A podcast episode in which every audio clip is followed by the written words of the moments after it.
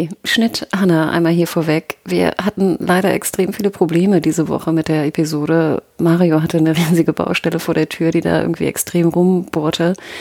Wir haben es, glaube ich, ziemlich clean können, aber ja, das war natürlich extrem nervig. Und bei mir verabschiedete sich ab Minute 29 mein Mikrofon. Danach mussten wir dann auf die Notfallaufzeichnung zurückgreifen, die speziell anfangs nicht besonders gut klingt, nachher nur ein Stück weit besser. Also ja, äh, nicht optimal gelaufen, aber ich hoffe, es ist trotzdem eine schöne Folge geworden. Also jetzt geht's los. Ahoi und herzlich willkommen zur Serienjunkies Podcast-Besprechung der Game of Thrones Prequel-Serie House of the Dragon. Diesmal zur siebten Episode, die wie die Heimatinsel vom Seepferdchenhaus Velarion heißt, nämlich Driftmark. Ich heiße Björn und bin euer Moderator und mit mir an den etwas unterbelichteten Traumstrand gespült wurden mal wieder die liebe Hanna. Hallo. Moin, moin. Und natürlich der liebe Mario. Hey. Hey, hey.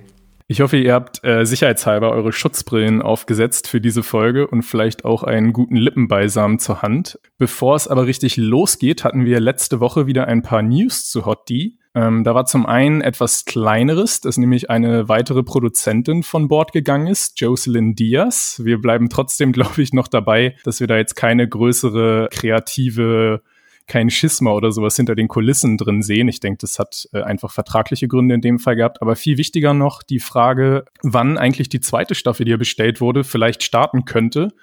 Und da hat eine spanische Zeitung jetzt in Erfahrung bringen können, dass die Dreharbeiten in der Stadt Cáceres, die ja als Kulisse für King's Landing gilt, im Frühling 2023 stattfinden. Also es geht von äh, März bis Juni und ja, also Hanna, glaubst du, wenn dann die Dreharbeiten, zumindest die Außendrehs für King's Landing stattfinden, was denkst du denn, wann wir dann vielleicht die zweite Staffel ungefähr uh, äh, erwarten können? Oh shit, mit der ganzen, oh, mit den ganzen CGI und so und Drachen. Shit, mhm. also ich glaube, wir müssen, wir müssen Daumen drücken, dass wir es dann in 23 noch sehen, vielleicht Dezember oder so. Oh. Was sagtest ja. du, Juno? Nee, wann, wann war die Dreharbeiten? In Spanien? Also im März, im März sind erstmal die Vorbereitungen, bevor die überhaupt eine Kamera anschalten, muss ja erstmal ganz viel auch an Bühnen und so dort aufgebaut werden. Und bis Juni sollen mhm. dann die Drehs laufen. Ja, also drücken wir die Daumen, dass parallel vielleicht schon das CGI mhm. teilweise gemacht wird. Ja, ich glaube, Daumen drücken für 23. Mhm. Aber sag mal, wie sieht das denn mit der Vorlage aus? Wie viel haben Sie denn von Fire and Blood jetzt gefühlt schon erledigt? Also das ist, Fire and Blood ist ja, geht ja noch weiter, ne? Also die Frage ist mhm. ja auch, und soweit ich das auch mitbekommen habe, dachte ich immer, es sollen zwei bis drei Staffeln werden für Dance of Dragons. Mhm. Oder? So. Und ich finde, wir sind. Das könnte sich gut ausgehen, ja. Und wir sind, finde ich, schon ganz schön weit im Dance of Dragon, also weiter als ich es jemals für möglich gehalten habe. Ja. Also sprich. Mit den ganzen Zeitsprüngen, ja man könnte eigentlich diesen Story Arc meiner Meinung nach auch in zwei Staffeln beenden und dann halt weiter in der Geschichte voranschreiten, was ich aber nicht glaube, dass sie es machen. Aber äh, sag ich mal, die Kapitel, ja. die sich um dieses Thema drehen, wir sind schon ziemlich weit, würde ich sagen. Du bist ja mhm. aktueller, Björn. Ja. Ja, das ist eine super spannende Frage und dazu hatten wir letzte Woche auch ein recht interessantes Interview von dem Showrunner Ryan Condell, der hat gegenüber dem Blog westeros.org äh, nämlich ich weiß nicht, inwiefern das jetzt wirklich ernst zu nehmen ist oder ob das nur so ein bisschen ein kleines Spielchen von ihm ist. Er hat äh, jedenfalls gesagt, dass die Serie nicht grundlos House of the Dragon heißt und nicht Dance of the Dragon, Dragons. Ähm, das heißt, es geht wirklich um die Targaryen-Geschichte und nicht nur um diesen einen Bürgerkrieg, der da behandelt wird. Und es klang so ein bisschen so, als ob er da mit einer Art Anthologieserie auch liebäugelt, dass dann vielleicht nach zwei, drei Staffeln Dance of the Dragons wirklich dann das nächste äh, Kapitel aufgeschlagen wird. Vielleicht Aegons Eroberung hat er so ein bisschen angedeutet, dass er das spannend fände, was ich überhaupt nicht so sehe, weil da eigentlich wenig Drama äh, passiert, weil es läuft ja alles ziemlich easy, mehr oder weniger für Aegon. Aber es gäbe ja auch noch die Blackfire Rebellion und auch noch viele andere Sachen, die vielleicht spannend wären. Aber ja, ist die Frage, ob das dann wirklich so kommt, dass es eine Anthologieserie wird. Ich würde ja gerne dann in Blackfire gleich weitergehen. Also das würde ja, ich auch absolut. favorisieren. Ähm, aber ja, also Mario, ist, wir sind wir sind schnell, wir sind sehr schnell, würde ich sagen. Mhm. Es hat mich auch total überrascht. Äh, wir hatten ja auch letzte Woche daran schon ein bisschen Kritik geübt, dass es vielleicht auch zu schnell geht. Aber diese Folge haben wir zumindest keinen Zeitsprung. Ähm, wir sind weiterhin im Jahr 120 nach Aegons Eroberung, so wie letzte Woche auch ungefähr. Genau, deshalb würde ich sagen, kommen wir direkt mal zu den Eckdaten der neuen Folge. Sie heißt, wie gesagt, Driftmark. Ähm, wir haben diesmal knappe 56 Minuten, womit es sogar eine der kürzesten Folgen dieser Staffel ist, obwohl es sich eigentlich nicht so anfühlt, weil es sehr, sehr voll ist. Das Drehbuch stammt diese Woche von einem Neuling, Kevin Lau heißt der, der hat zuletzt auch in der, in der letzten Staffel Westworld mitgeschrieben. Die Regie hat einmal mehr Miguel Sapochnik übernommen, ähm, der auch letzte Woche schon da, äh, letzte Woche schon dran war und auch beim Pilot. Ja, und Hannah, du hattest ja mal die Theorie, dass er so ein Long Night-Trauma von Game of Thrones noch hat mit den ganzen Nachtdrehs. Wie siehst du denn das jetzt? hält die Theorie weiterhin? Ich finde, die Theorie hält, weil ich habe das Gefühl, Sapochnik ist so traumatisiert von diesen Drehs, dass er jetzt nie mehr im Dunkeln drehen wird. Oh Gott, ja. Und somit irgendwie Day for Night gedreht hat. Und ich muss sagen, mir hat es nicht so ganz getaugt, wenn ich das schon vorwegnehmen darf. Ja. Ja, The Long Day for Night war sehr, sehr auffällig, oder? Ich dachte aber eher, es hat was mit den Kinderdarstellenden zu tun, weil vielleicht dürfen die nicht so spät aufbleiben. aber das ist eine gute Theorie, daran habe ich gar nicht gedacht. Das kann natürlich auch sein, aber äh, ja, also ich fand, dann hätte man auch, ich finde, es hätte auch mehr Vollmond sein können. Also ich weiß nicht, ich finde, wenn man bei Vollmond an einem Strand war, wo keinerlei Lichtquelle drumherum ist, kann es auch ruhig ein Tick heller sein. Also ich habe immer das Gefühl, du könntest theoretisch lesen am Strand in Vollmond. Sie haben auf jeden Fall versucht, mit dem Mondlicht so ein bisschen zu kaschieren, aber es war trotzdem an vielen Stellen sehr auffällig, ne? Man hätte den Darstellern einfach Sonnenbrillen aufsetzen sollen, dann hätten sie nicht so ihre Augen zusammengekniffen mit der Sonne. Das wäre, glaube ich, besser gewesen. Ich habe meine Augen derbe zusammenkneifen müssen. Also ich fand es sehr anstrengend. Gut, wir greifen schon ein bisschen vorweg. Ich habe das Fass aufgemacht, ich mach's wieder zu. Wir kommen nämlich zunächst noch zu dem Intro. Und Mario, ja, du hattest ja letzte Woche versprochen, dass du das diese Woche übernehmen willst, richtig? Du Schuft. Na, Hanna, möchtest du vielleicht? Also ich muss auch gestehen, ich habe versucht darauf zu achten, aber das sind jetzt so viele Blutstränge, dass ich auch langsam nicht mehr mitkomme. Also ja. mir ist nochmal aufgefallen, was ich glaube ich letzte Folge oder vorletzte Folge vergessen habe zu erwähnen. Wir sehen diesen wunderschönen Helm von Damon ne, und seine Töchter. Mhm. Finde ich, den kann man sehr, sehr gut erkennen. Aber der Rest, finde ich, ist, ist mir zu schnell und zu vollgepackt. Also ich erkenne da wenig, aber es sind sehr viel mehr Blutströme dazugekommen. Ich hatte ja. auch die ganze Folge Probleme damit, mich zu erinnern, wer wessen Kinder sind und warum es jetzt welchen Beef gibt. Da muss man ja schon froh sein, dass die, äh, die Bastarde existieren, weil wenn die alle so blond wären dann, oder weißhaarig wären, dann wäre das ja komplett unmöglich langsam.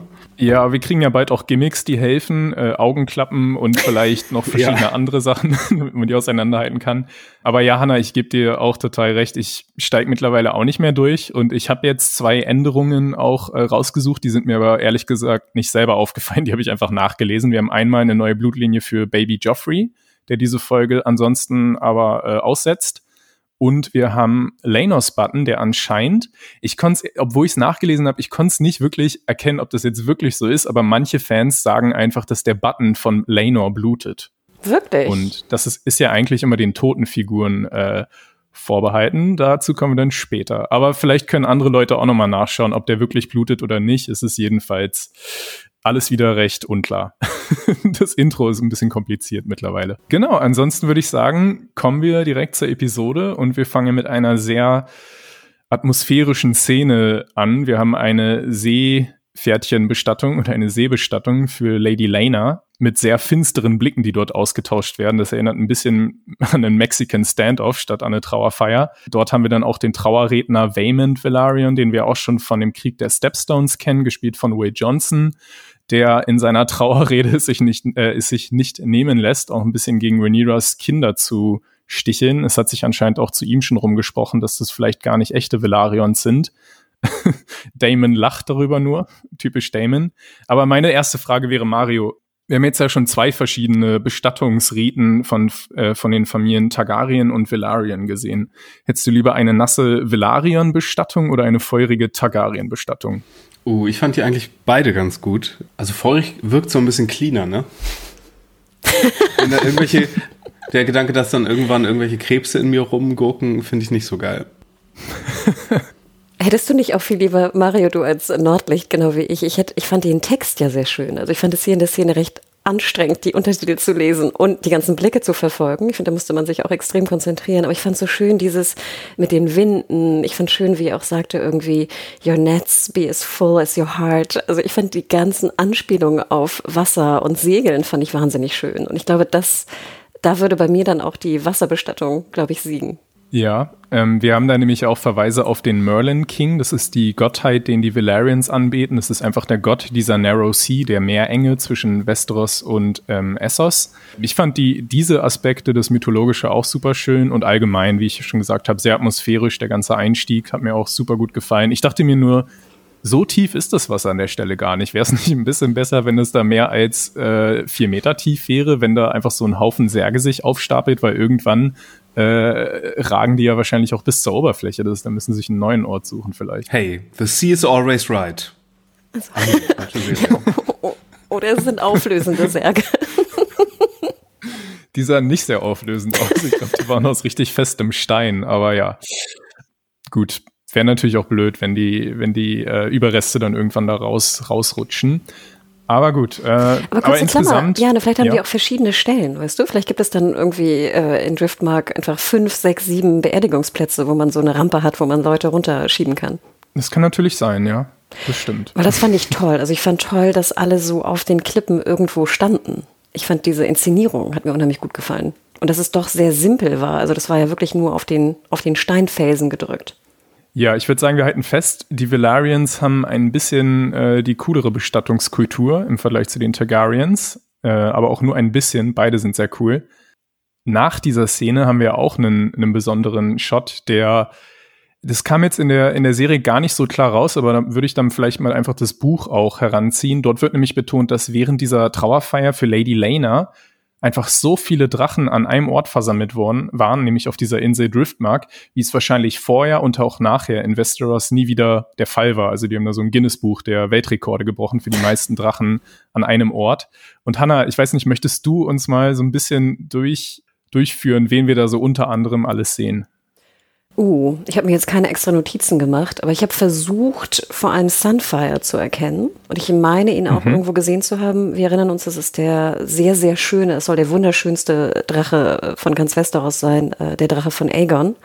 Und mhm. halt golden, also soll goldene Flügel haben oder einen goldenen Körper, also insgesamt halt wunder, wunderschön. Bei den anderen Drachen war ich mir gar nicht so sicher, wer jetzt was ist. Ähm, ich fand es aber auch sehr bewegend, die alle zu sehen über Driftmark. Ähm, ich glaube, du bist vielleicht besser vorbereitet, sorry. ja, also ich glaube tatsächlich von Sunfire haben wir auch wirklich keine nähere Einstellung bekommen. Das wollen sie sich dann vielleicht noch äh, aufsparen, wenn der Drache auch ein bisschen größer und noch älter ist, weil jetzt müsste er auch noch ungefähr so alt sein wie Aegon. Ähm, aber natürlich haben wir Cyrex und Caraxes, die Drachen von Rhaenyra und Daemon, die mitgereist sind. Wir haben den Drachen von Rhaenys, der Melis heißt, glaube ich. Wir haben den Drachen von Laenor, äh, nämlich Seasmoke. Wir haben den nun vakanten Drachen Vega von der leider verstorbenen Lena. Und wir haben auch Moondancer von der kleinen Tochter Baela. Wir erinnern uns, Rhaena hat noch keinen Drachen. Und was finde ich sehr schade ist, dass es nicht besser herausgearbeitet wurde. Wir haben tatsächlich auch den inzwischen äh, geclaimten Drachen von Helena, nämlich Dreamfire. Das ist von HBO auf der Webseite so bestätigt worden, dass Dreamfire da äh, zu sehen ist auch. Aber also vor allem, wenn wir dann am Ende sehen, wie äh, die Grünen unter, also Allisons Gruppe abreißt, da sehen wir ja drei äh, Drachen wegfliegen und da ist Dreamfire eben auch mit dabei. Ach, danke, dass du das sagst. Weil ich habe mich das gefragt und ich dachte mir, ihr könnt doch nicht einfach die Tochter jetzt einen Drachen claimen lassen und wir hören davon nichts. Aber ich fragte mich, wer der Dritte ist im Bunde und dachte mir schon, okay, das muss Dreamfire eigentlich sein. Und wir haben ja noch die zwei Drachen von den, von den äh, Bastarden, wie Mario vorhin schon sagte. Sorry, von äh, Luke und Jace. Also das ist ja hier, wie heißt sie? Ähm, Vermax ist es, glaube ich, der eine, oder? Oh, ich kann ja, den noch Vermax ist von Jace und Arax ist von Luke, genau. Übrigens, Hannah, nach königlichem Dekret wärst du jetzt ein Kopf kürzer. Dadurch, ja, stimmt. Nee, nee, ich hätte eine Zunge weniger. Also meine Zunge weniger. Ja, ja genau. bei, bei Vermex und Arax weiß ich aber gar nicht, ob die wirklich mitgereist sind, weil die sind noch recht klein. Gesehen haben wir sie jetzt, glaube ich, nicht explizit. Ah ja, stimmt auch wieder. Hm. Also wie viele Drachen sind es jetzt insgesamt? viele. äh, plus, minus, äh, warte, sechs, sieben, acht Acht sollten es sein, ja. Mhm. Und dann müsste ja nächste Folge wieder irgendwie das Drachenclaim losgehen, ne? Weil Lanos ist ja jetzt auch up for grabs. Das ist eine große Diskussion, Mario, weil eigentlich ist Leno mhm. ja nicht tot. Aber der wird den Drachen ja nicht mitgenommen haben auf seinem kleinen Hau-Ab-Boot. Ja, aber ein, aber ein Drache kann eigentlich nur einen Reiter haben und egal, ob er jetzt da ist oder nicht, ah. solange er lebt, äh, also das, da müssen wir nachher nochmal drüber diskutieren. Das ist, glaube ich, äh, gibt ja. viele Theorien. Genau, das ist eine echt spannende Frage. Aber gut, das war einfach mal wichtig, dass wir festhalten, äh, dass es schon was sehr Besonderes ist in der Geschichte von Westeros, dass einfach so viele Drachen an einem Ort waren. Äh, hätte die Serie gerne noch ein bisschen unterstreichen können, aber wir kriegen ja dafür später noch eine, eine besondere Drachenszene, die das vielleicht ein bisschen wettmacht. Dafür würde ich jetzt aber mit euch ganz gern zum anschließenden Leichenschmaus übergehen. Und wow, es passiert, es passiert sehr, sehr viel. Ich würde einfach mal euch fragen, über was ihr dort sprechen würdet. Also über was wollt ihr sprechen? Was hat euch besonders äh, ins Auge gestochen? Oh Gott, was ist euch ins Auge gestochen in dieser Szene? Seit wann ist Otto wieder Hand? Ja, frisch. Gute scheinbar. Frage. Mhm. Ja. Wie, was, wie findest du denn das, Mario? Ich dachte, ich hätte was verpasst. Äh, ja, wir haben das ja, also es ist offscreen passiert. Ähm, ja, wir, das scheint wohl vorher passiert zu sein. Wo ich mich auch frage, gibt es im, im, in, den ganz, in ganz Westeros nicht vielleicht jemanden, der besser passen würde? Das fand ich ein bisschen inkonsequent von, ja, von Viserys, dass er jetzt doch einfach wieder da zurückgreift. Also ich denke, das ist auch eine sehr wichtige Entscheidung, die er wieder einmal leider falsch getroffen hat. Ich finde es auch absolut äh, unverständlich und es nervt mich, dass die Serie immer wieder diese, diese Logiklöcher einfach mit kleinen äh, Zeitsprüngen übergeht, weil ich will einfach die Szene sehen, wo Alicent Viserys erklärt, warum Otto zurückkommen muss. Ich will das sehen, weil ich glaube das nicht, dass immer Alicent diese ganzen Überzeugungsarbeiten einfach offscreen leistet. Äh, mich hat's auch irgendwie gestört. Aller, ich denke mir nämlich auch, eine viel logischere Wahl, und es wird auch im Buch einmal so angedeutet, dass es im Raum stand, wäre natürlich Rhaenyra als, als neue Hand des Königs, oder Hannah? Boah, das weiß ich gar nicht. Sind die Hände, sind die, die Prinzen oder die Thronfolger vorher Hand? Ich meine nicht. Oftmals schon, doch. Ja, ich dachte, man wollte das irgendwie trennen. Ich dachte mir nur, ich hätte sogar eher fast noch hier den, den Bruder von Corlys genommen. Gut, der ist ja auch mehr so ein mhm. Meerdude, aber äh, selbst einen Lannister, ich glaube, selbst den Lannister hätte ich eher genommen. Vielleicht den netten Zwillingsbruder, weißt du, nicht den Lannisterin, sondern den anderen. Äh, du hättest irgendjemand ja. nehmen können oder einen, einen Tully oder einen, einen Tarly. Ich habe keine Ahnung, wer da noch alles rumläuft.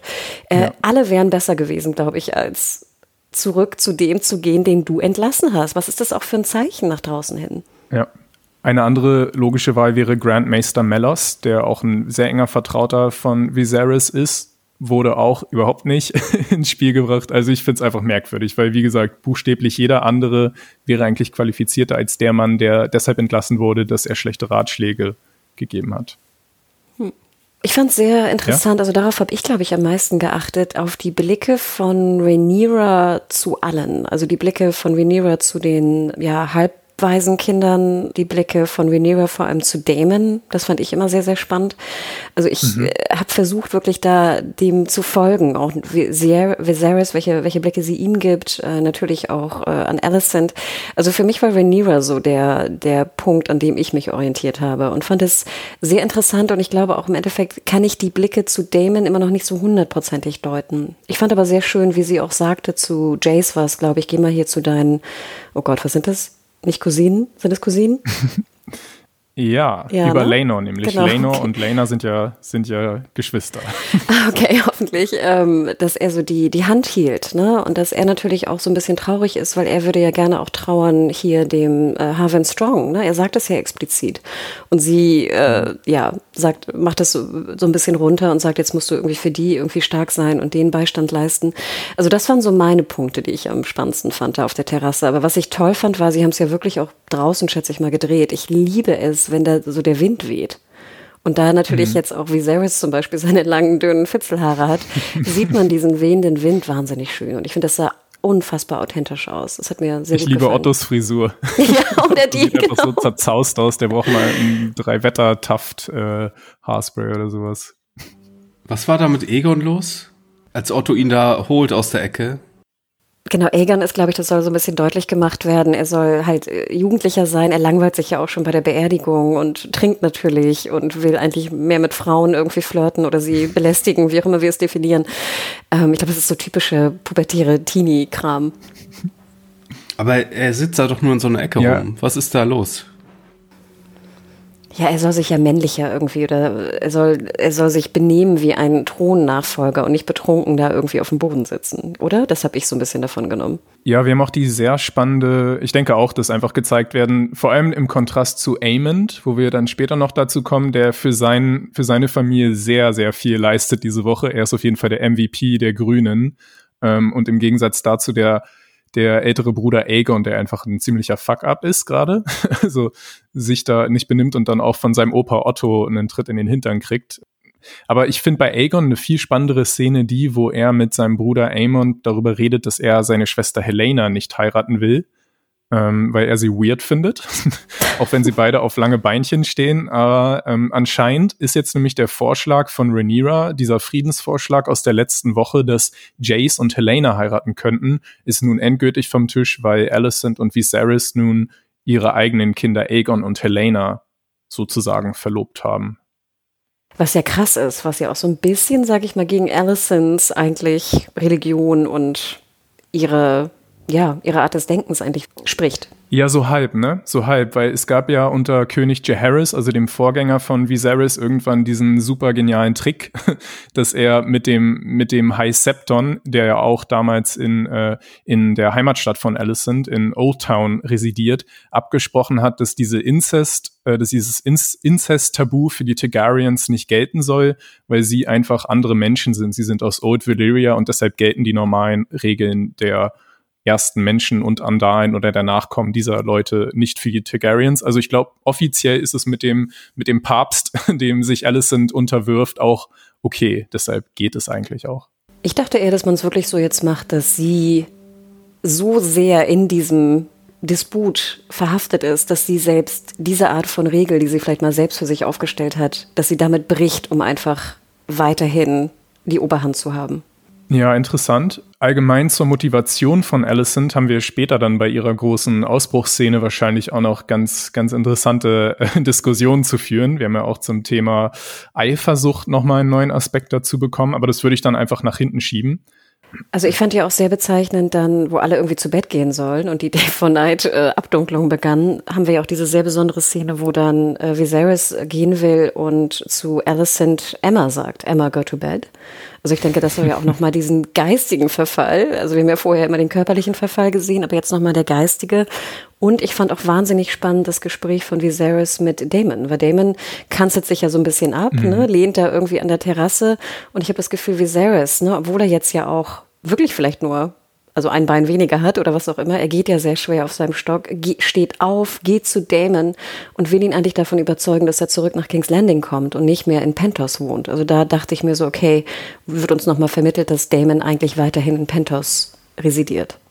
Ansonsten haben wir auch noch ein bisschen Shade, der da geworfen wird zwischen Rhaenys und Rhaenyra. Also wir sehen, wie Rhaenys, äh, Rhaenyra ganz, ganz äh, deutlich die kalte Schulter zeigt. Das gleiche haben wir dann auch, dass Jace äh, nicht mit Aemond spielen will oder so. Also Aemond steht vor Jace und bietet sich so an von wegen, hey, wollen wir abhängen? Und Jace schaut einfach nur ver verlegen auf den Boden. Äh, wir haben eine Szene, wo Laenor sich ein bisschen blamiert und baden geht und dann äh, schickt Corlys seinen Lover Karl, der, der sich darum kümmern soll.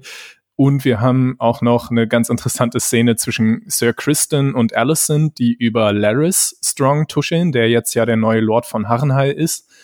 Und ich weiß nicht, wie es euch ging, Mario. Ich frage mal dich, hast du das Gefühl, dass da zwischen Kristen, dass da so ein bisschen Eifersucht mitschwingt, dass er einfach merkt, dass dieser Laris jetzt irgendwie auch im Team Alicent dabei ist und er vielleicht die Angst hat, dass er nicht mehr die Nummer eins von ihr ist? Ich glaube, der hat einfach keine gut, kein gutes Gefühl, was den angeht. Er ist ja ihr Beschützer. Und äh, mhm. irgendwie bekommt ja niemand gute Vibes von dem. Und er will ja auch ständig sich bei ihr irgendwie zum äh, reinschleimen, deswegen Vielleicht fällt ihm das so auf.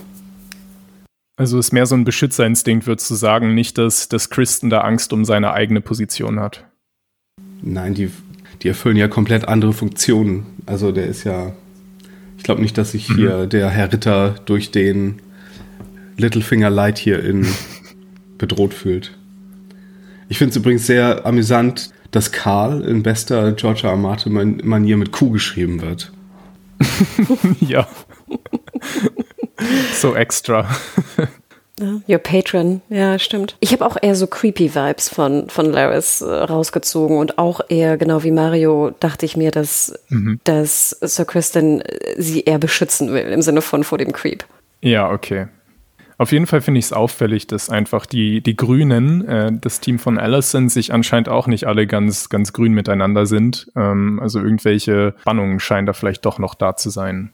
Ja, Spannungen äh, sind vielleicht auch das richtige Thema für die nächste Szene. Da haben wir dann unser liebstes Ehepaar, unser Traumpaar von, von Westeros, Rhaenys und Corlys, die an einem intimen Moment äh, in einem intimen Moment am Kamin miteinander sprechen. Und es geht um die wichtige Frage der Thronfolge des äh, Treibholzthrons, den es ja auch noch gibt. Also die machen jetzt noch eine zweite Thronfolge äh, Streitsituation auf. Ähm, wunderschöner Satz, der dort fällt von Corliss. History does not remember blood, it remembers names. Und wir haben so ein bisschen den, den, die Situation des Renice. Dafür ist, dass Baylor, also die, die ältere der beiden Zwillingstöchter von Lena, irgendwann mal auf dem, auf dem Thron sitzt und die Driftmark beherrscht und damit auch wieder diese weibliche Linie vertritt, an der sie ja einst gescheitert ist, was den, was den eisernen Thron angeht, wohingegen Corliss an Luke Lucerys festhält, der ja der irgendwann mal der letzte äh, älteste männliche Velaryon sein wird, wenn sein älterer Bruder Jace dann den eisernen Thron erbt und dann ja auch seinen Namen Velaryon ablegt, um ein Targaryen zu werden. Also äh, ja, Blut oder Namen, auf wessen Seite wart ihr da in dieser Diskussion? Was hat für euch, was ist euch mehr eingeleuchtet? Ja, schwierig. Also ich konnte beide Seiten gut verstehen prinzipiell möchte ich ja immer auf Rainys Seite sein, aber ich dachte mir auch so, boah, wie hart. Also wenn du jetzt wirklich Baylor zum, zum, zur, zur Herrscherin von Driftmark machst oder zur Erbin, dann sagst du eigentlich sehr, sehr deutlich, dass das nicht die Kinder sind von Lenor.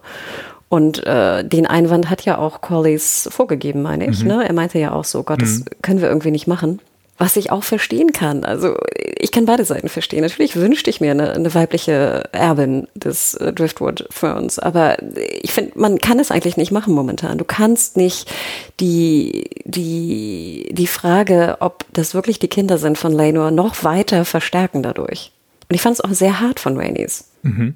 Ich bin da so hin und her gerissen, weil ähm, wir haben hier so ein paar Momente in der Folge, wo wir auch so sagen sollen, so, och, wie äh, wie, wie krass rassistisch die werden, wenn die äh, ne, von ihrer Reinheit, ihrer Blutlinie sprechen und dass die nicht so Targaryen blond sind oder, oder Valyrian blond sind wie die anderen.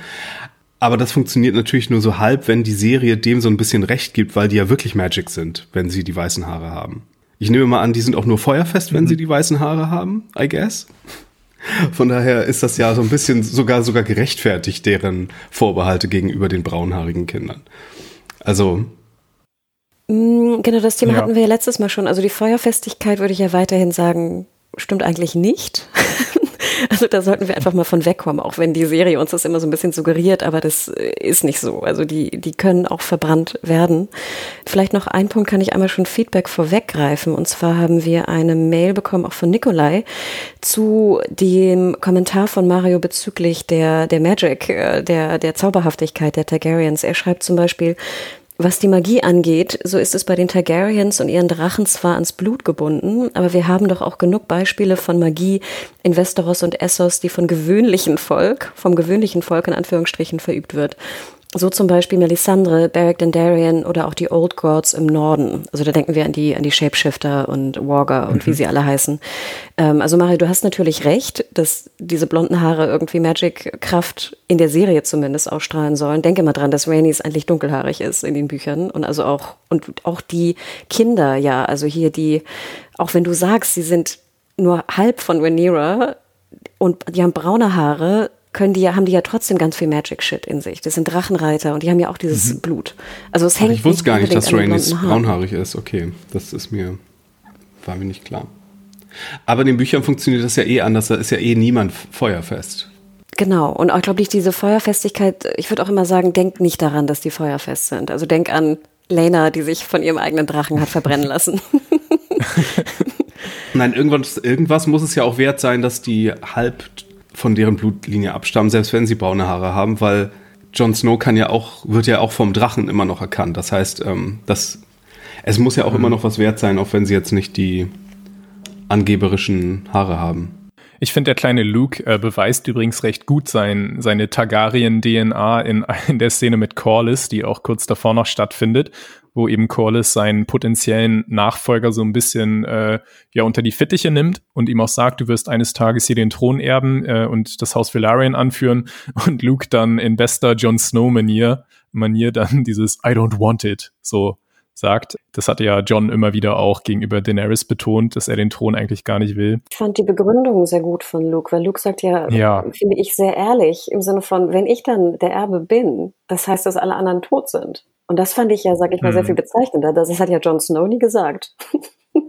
er wollte nur die, die Pflicht oder die Aufgabe nicht erfüllen. Aber Luke denkt ja auch an den, an die, an das, das Sterben der, der Verwandtschaft. Ja, allgemein eine unfassbar traumatisierende Folge für alle Minderjährigen in dieser Folge, für die ganzen Kinder. Die brauchen alle jahrelang Therapie nach dieser Nacht. Aber bevor wir dazu kommen, haben wir jetzt den Strandspaziergang, wenn ihr Lust habt. Kommt oh. mit mir an den Strand. Ähm, es wird romantisch vielleicht. Äh, wir sehen zunächst, also das ist natürlich die Szene zwischen Rhaenyra und Damon. Und da würde ich ganz äh, am Anfang mal kurz sagen, bezüglich der Produktion der Serie, das war wohl eine der aller, allerersten Szenen, die sie von Hot die überhaupt gedreht haben. Das war ja auch eines der ersten äh, Pressefotos, das veröffentlicht wurde von Matt Smith und Emma Darcy. Also wirklich in der Kontinuität der Serie kommt es jetzt in Folge 7, aber es war eine der ersten, ersten Szenen, die gedreht wurden. Und ja, wir sehen Rhaenyra, die so ein bisschen über Laenor äh, ablästert, äh, allerdings auch mit einer super spannenden Info, wo wir uns ja letzte Woche gewundert haben, haben die beiden es eigentlich nie miteinander probiert? Doch haben sie. Also immerhin, nicht so oft, aber sie haben es probiert, auch selber Kinder zu zeugen. Das fand ich irgendwie nochmal ganz wichtig, äh, um zu zeigen, dass Rhaenyra nicht komplett doof ist, was das Thema angeht. Sie trauert natürlich auch um Harwin und da kommt dann auch eine interessante Frage auf, ob es einfach der Fluch von Harrenhal war, dieser berüchtigte Fluch, der immer die Herren von Harrenhal dahin rafft, oder ob es ein Mordkomplott von Alicent war, was Damon vermutet und Rhaenyra glaubt ihm das nicht. Also sie sieht da immer noch was Gutes in Alicent, was sich jetzt vielleicht bald geändert haben könnte. Und natürlich der Vorwurf an Damon auch, dass er Rhaenyra zurückgelassen habe. Sie haben sich ja jetzt auch fast seit zehn Jahren nicht mehr gesehen. Sind denn, bevor wir zu der wirklich äh, zum Sex on the Beach kommen, sind denn da für euch schon die, die Funken geflogen? Oder wie hat euch diese, diese Reunion von Rhaenyra und Damon gefallen? Ich habe es geliebt. Also ich fand, das sind ja auch diese Blicke, so habe ich das zumindest interpretiert, die Rhaenyra immer äh, Damon, sag ich mal, ausgetauscht hat bei der Beerdigung und beim Leichenschmaus. Sie guckt ja richtig, was er macht. Und dann geht er ja diese, diese Terrasse da runter und sie folgt ihm. Also, dass sie wirklich, mhm. dann sagt sie zu ihren Kindern, ne, geht zu Bett, geht zu Bett. Sie sucht dieses Gespräch mit Damon. Und Damon ist ja eigentlich eher er weicht ja eher aus. Also sie ist da wirklich der, der, die Person, die da die, die Dominante, sage ich mal, in dem Gespräch und auch in allem anderen, was da eigentlich passiert. Ich fand's toll. Und genau wie du sagtest, da ist so viel Info auch drin. Äh, da kommt auch noch diese große Frage, wo ich mich fragte, soll das auch eine Art von Eifersucht vielleicht sein, wo ich es am ehesten gesehen habe, wo Venera ihn fragt, ob er Lena geliebt habe. Und er sagt mhm. irgendwie, we were happy enough, ne? Auch was für eine Antwort. Und das erzählt sie ja auch nochmal von Harvin. Und äh, ja, also ich fand das sehr berührend klar, meine Augen haben immer so ein bisschen, ich musste immer meine Augen kneifen, um die beiden irgendwie zu sehen. Ähm, ich finde jetzt, was du sagst, dass die Szene als erstes gedreht hat, äh, gedreht wurde, macht auch Sinn für mich, weil ich hatte das Gefühl, ich, mhm. das war so ein bisschen off im Feeling. Ich wusste auch nicht, ist es jetzt eher eine strategische Herangehensweise von ihr oder ist da noch diese Leidenschaft, die wir eigentlich auch kennen zwischen den beiden, die wir natürlich incestuös nicht wollen oder grooming-mäßig nicht wollen, aber trotzdem hatte ich das Gefühl, das war ein Tick-off. Aber ich fand, das war eine tolle Szene und eine wahnsinnig wichtige Szene. Und ich fand auch toll, dass wir nachher auf dem Strand auch noch das Driftwood sogar explizit sehen. Das war sehr eindeutig, aber ich fand es trotzdem toll. Das ist aber auch das einzige Wood, was wir sehen, leider. Mario? Ja, die Serie oder die Folge macht ja die Frage auf nach, bist du eher hinter Familienglück her oder persönlichem Glück oder hinter deinem Vermächtnis? Und ich wurde hier auch nicht ganz schlau daraus, ob Rhaenyra hier jetzt äh, das persönliche Glück mit ihrem Onkel sucht oder das strategisch aus Thronspielgründen macht. Aber das könnte ja wirklich, wie ihr meintet, äh, daraus kommen, dass die hier noch nicht ganz so eingespielt waren oder dass es nicht so eindeutig sein soll oder ja. Weil ich hatte nachher das Gefühl, wenn wir zur Sexszene kommen, dass, also sie macht den ersten Schritt, klar, eindeutig. Mhm. Aber ich hatte auch das Gefühl, hat sie jetzt wirklich so viel Spaß dabei? Ich fand, das war nicht so, ich fand, das wirkte eher so in ihrem Blick etwas eher strategisch. Also im Sinne von, dass sie jetzt einfach einen Verbündeten sucht. Sie wirft ihm ja auch vor, ne, du hast mich verlassen. Mhm. Sie will, dass er bleibt. Sie will, oder ich hatte da eher die strategische Variante im Kopf. Und weniger die leidenschaftliche.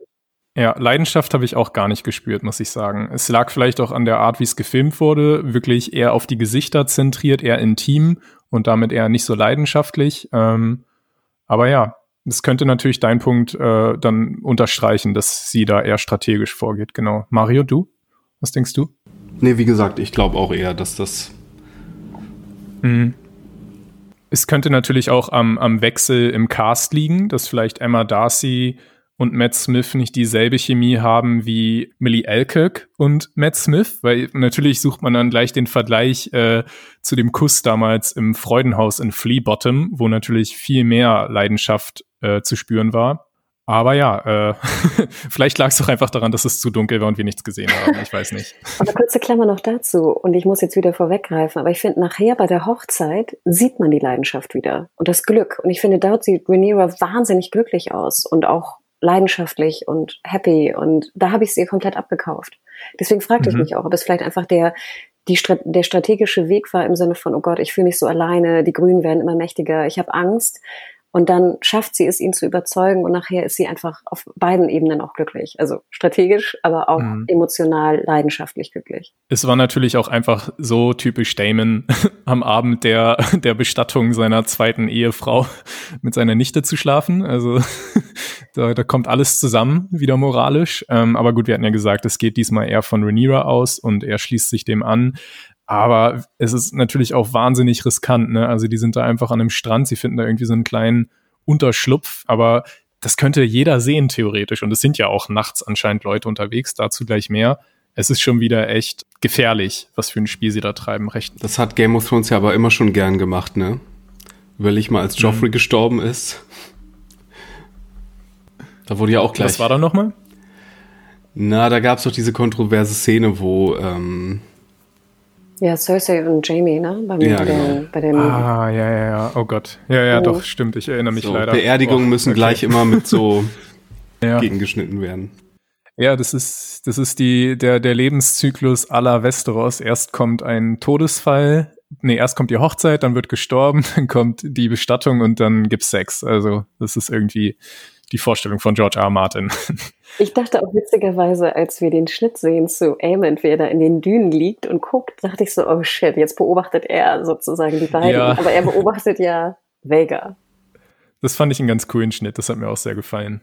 Ja, ich würde sagen, wenn wir zu dieser Szene nichts weiter haben, kommen wir vielleicht auch direkt mal zu Aemond. Hanna, möchtest du uns, ich immer, wenn es um Drachen geht, spiele ich dir gerne den Ball zu, weil ich einfach weiß, dass du da auch mit ganz großen Augen hinschaust. Ähm, möchtest du da mal übernehmen und uns mitnehmen? Ja, also erstmal sehen wir diese wunderschöne Dünenlandschaft. Die war zum Beispiel für mich extrem dunkel, ähm, aber auch sehr schön. Äh, und wir sehen also Aemond, der jetzt Vega beobachtet, den, den Drachen von Lena. Wir erinnern uns, also Lena ist tot.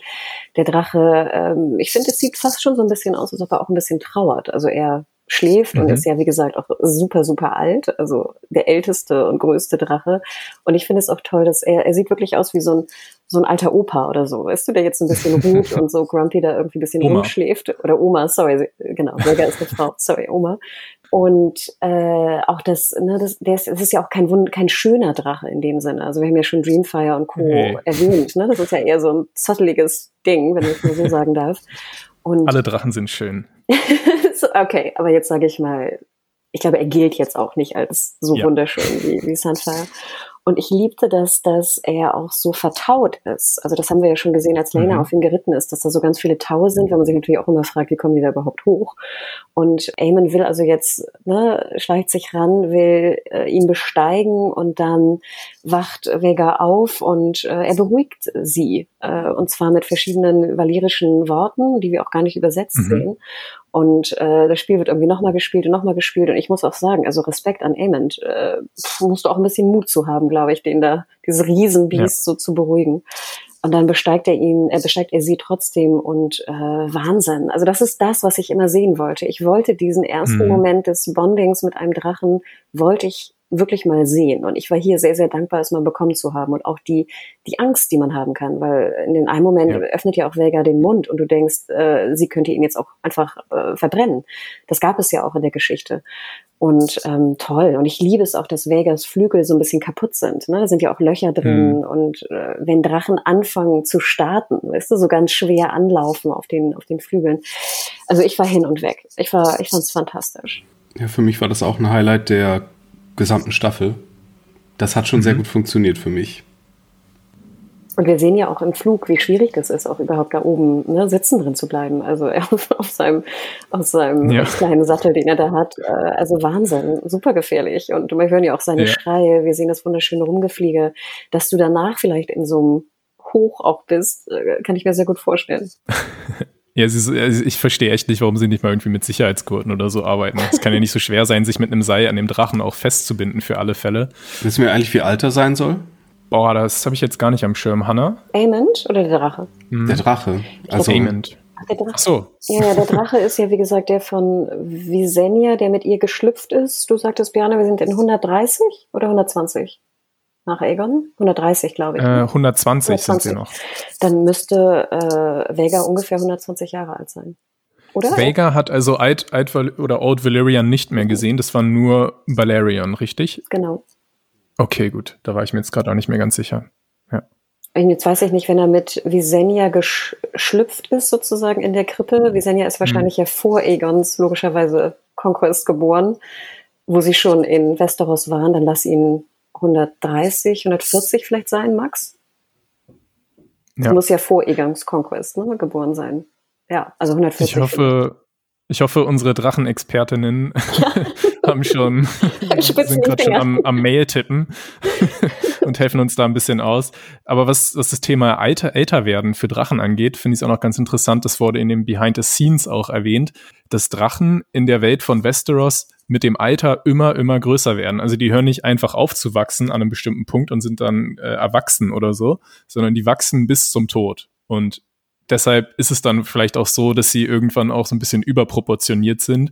Und Vega ist es ja wirklich, also so wie sie sich da erhebt, das wirkt ja wirklich wie so ein ganz altes Flugzeug oder so, was jederzeit auseinanderfallen könnte. Aber es hat mir auch super gut gefallen. Also endlich sieht Vega auch wirklich groß aus. Ich finde nämlich letzte Folge sah Vega gar nicht so groß aus. Aber jetzt mit dem kleinen Amond, der da wirklich auf dieses riesige Haus darauf raufklettert, das war schon echt ziemlich beeindruckend und ich war auch total begeistert. Genau was Hannah auch meinte, endlich ein Drachenritt, der die Besonderheit dieses Drachenreitens klar macht. Ich musste unweigerlich natürlich an Johns äh, Drachenritt-Szene damals bei Game of Thrones denken, die einfach so ja, war fun. Also war, war ganz cool, hat Spaß gemacht. Aber sie hat überhaupt nicht unterstrichen, was für ein großes Ding das eigentlich ist, besonders für die Targaryens einfach. Also für mich auch auf jeden Fall das Highlight dieser Folge und vielleicht, wie Mario sagte, sogar der gesamten Staffel.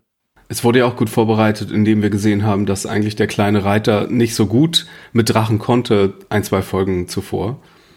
Und das hat dem Ganzen mhm. auch schon noch so eine Gefahr gegeben. Und kleiner Junge auf riesigen Drachen und jetzt hat er auch noch eine Augenklappe. Ich meine, das ist auch natürlich gute Charakterisierung. ja. Kleine fucking Badass. Ja. ist jetzt einfach der coolste, coolste Junge in der Schule. Auf jeden Fall ja. Hauptfigur wurde hier neu etabliert. Ja. genau, dann kommen wir mal zur Augenklappe, würde ich sagen. Oder Hanna, hast du noch das noch, noch was zum Drachenritt? Äh, nee, ich habe mich aber versucht, ich habe wirklich jetzt versucht zu verfolgen, wie dieser Kampf der Kinder äh, vonstatten mhm. geht. Weil das fand ich auch, das ging ja irgendwie auch relativ schnell. Vielleicht kann ich versuchen, den einmal also wiederzugeben. Äh, Amen kommt. Ich würde eigentlich lieber Marius Wiedergabe. Okay. du meintest ja vorhin, dass du die Namen und so und nicht genau weißt, was da abging. Nee, Hanna, mach du. Äh, genau, wir sehen ja also die, die beiden Mädchen auch am Fenster, wie sie sehen, dass da irgendwas passiert mit Vega. Und äh, dann sehen wir also Eamon, der voller Adrenalin da irgendwie reinkommt, was man ja auch gut verstehen kann. Er war ja der letzte von den, von den Boys, der da irgendwie sein äh, Drachenbonding irgendwie bekommen hat. Und ähm, und die Verarsche ja auch mitbekommen hat mit dem mit dem Schwein. Und dann sagt ja auch die die Schwester also die die Tochter von Lena sagt ja auch so hey das war der Drache meiner Mutter. Eigentlich ist es mein Recht zuerst zu versuchen mit ihm zu bonden mhm. und er so im Sinne von ja tough luck ne jetzt äh, habe ich ihn irgendwie bekommen. Und dann greift sie ihn an und er stößt sie weg. Dann kommt die ältere Schwester und haut ihn und dann schlägt er aber zurück, also auf die Schwester. Und dann mhm. kommen erst die Jungs, also Jace und Luke, die sich da einmischen. Also wenn es wieder darum geht, wer hat angefangen, ja, das ist so der, der grobe Ablauf. Aber ich fand es krass. Also ich finde die Vorstellung, dass Kinder sich mit Fäusten schlagen, finde ich, ist ganz mhm. äh, krass irgendwie beim Zuschauen. Ja. Und auch mit Dolchen. Hm. Ich hatte so ein bisschen das Gefühl, dass das nicht nur Adrenalin war, sondern dass er durch das Bonding mit dem Drachen vielleicht auch jetzt so, äh, so eine innere Drachenstärke jetzt verkörpert oder so. Als wenn das irgendwas tut mit mhm. einem. Aber das kann natürlich auch psychologisch dir eine, eine Stütze sein. Ich war aber relativ beeindruckt von dem Kinderkampf, dass die dann so wie so kleine Geier dann auch auf ihn so einschlagen mit ihren kleinen Fäusten. Auf wessen Seite es, warst du? Es kann, ähm, ich, ich weiß nicht. Die, die Frage stelle ich mir hier bei dieser Serie schon seit langem nicht mehr. Aber die, die, die, die, die Frage fand ich auch schon bei Game of Thrones langweilig, weil da sollte man ja immer Stark sagen, aber ich fand die Starks immer so langweilig. Erinnerungen werden natürlich geweckt an die erste Staffel, als Joffrey und Arya sich anlegen. Da gibt es dann ja auch ne, die große mhm. Audienz beim König. Mhm. Genau, das war die Geschichte mit dem Schwert, ne? Und dem Direwolf. Genau. Stimmt. Ja. Stimmt, das ist sehr ähnlich eigentlich, ne? Nur mit einem anderen Tier einfach. Ja. Ähm, ich würde ganz gerne noch mal kurz einen kleinen Buchvergleich da zu Rate ziehen. Wir haben ja letzte Woche so generell uns beschwert, also Hanna und ich vor allem, dass manche der Buchabänderungen, die zu Beginn der Staffel oft sehr, sehr gut gewählt waren, zuletzt nicht mehr ganz so geschickt waren. Hier hingegen haben wir wieder eine Buchänderung, die mir super gefällt, denn im Buch sind tatsächlich Baela und Raina gar nicht anwesend. Und es sind einfach nur, tatsächlich ist sogar der kleine Joffrey dabei, der Aemon zuerst entdeckt. Der ist dann nämlich dann so drei Jahre. Wir haben jetzt diesen Zeitsprung nicht gemacht. Der ist noch ein Baby. Aber ich finde das eine total gute Idee, Raina und Baylor dazu zu holen, weil natürlich haben die viel mehr Bezug auch zu Vega, einmal durch die Mutter und dann natürlich auch, weil Raina eigentlich selbst ein Auge auf, auf äh, Vega geworfen hatte. Also ein total einfacher kleiner Kniff, der für mich wahnsinnig gut funktioniert hat und natürlich bonden dadurch wahrscheinlich auch Jace, Luke, Baylor und Raina nochmal, ähm, dass sie eben diesen Kampf da gegen, jetzt muss ich kurz überlegen, den Onkel. Also für Jace und Luke ist es der Onkel und für Baylor und Raina äh, boah, ich weiß oh, gar nicht, wie so da das. Ja, ich bin da ganz schlecht. Ich muss nächste Woche mal meine Oma mitbringen, weil die könnte das mega gut erklären, alles, wer jetzt wie verwandt ist und so. das ist voll ihr Ding. Ja, gut. Aber auf jeden Fall hat mir die Szene auch sehr gut gefallen, besonders wieder mit diesem halben äh, Auge auf das Buch gerichtet, weil ich das die Serienversion sogar besser fand. Dann haben wir natürlich die, die Notsitzung des Elternrats, der dann von Viserys eingerufen wird, ähm, um aufzuklären, was da jetzt eigentlich schon wieder los ist. Der arme Kerl, der will einfach nur Frieden und alle verhauen es ihm andauernd. Ja, es treffen sich alle irgendwie auch gefühlt der halbe Hofstaat. Ich weiß nicht, warum der auch nachts dabei sein muss. Natürlich die, die Kingsguard ist dabei, weil die hätte eigentlich Nachtwache gehabt. Vor allem Kristen, der kriegt da so ein bisschen die Wut des Königs zu spüren, weil er eigentlich aufpassen sollte. Aber äh, natürlich anwesend hauptsächlich auch Alicent und Rhaenyra, die sich da beide hinter ihre jeweiligen Kinder stellen. Komischerweise bleibt bleiben Corliss und Rhaenys, obwohl es ja ihr Haus ist und auch ihre äh, Enkelin dort beteiligt waren, bleiben da sehr im Hintergrund und mischen sich gar nicht ein. Aber wir haben einmal die Seite Rhaenyras, die sagt, dass das, was ähm, was Aemond gesagt hat, nämlich, dass sie die Kinder äh, als als Bastarde bezeichnet, dass er die Kinder als Bastarde bezeichnet hat, dass das eigentlich an Hochverrat grenzt, wohingegen Alicent wirklich ganz alttestamentarisch Auge um Auge fordert und dann kommt halt dieser Ausraster. Sie greift zu dem sagenumwogenen valyrischen Dolch und will sich selbst das Auge holen. Also allgemein die Szene, wie hat die für euch funktioniert und vielleicht auch habt ihr diesen gewaltsamen Ausbruch von Alicent kommen sehen, weil das ist ja schon nochmal ein ziemlicher Schritt für sie, jetzt wirklich auch selbst mal Hand anzulegen. Ja, natürlich habe ich den kommen sehen, weil die im verdammten Trailer war. Ich habe die ganze Serie lang auf diese Szene gewartet. Können wir uns vielleicht mal darauf einigen, dass wir Schlüsselszenen aus der vorletzten Folge einer Serie nicht in den Trailer packen? Wir haben noch drei, Mario. Vor, vorletzten. Was? Oder? Ich dachte, wir haben acht. Vor, vor, nee, es sind zehn.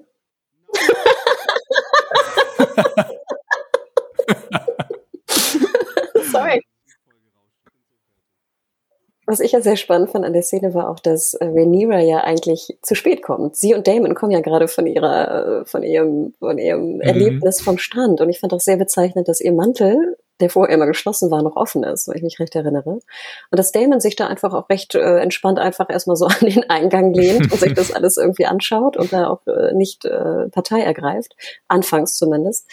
Und ja, also dieses erstmal, das andere, was ich noch interessant fand, als es um das Auge ging, befiehlt ja, wenn ich es recht erinnere, Alicent äh, Sir Kristen, das Auge zu holen.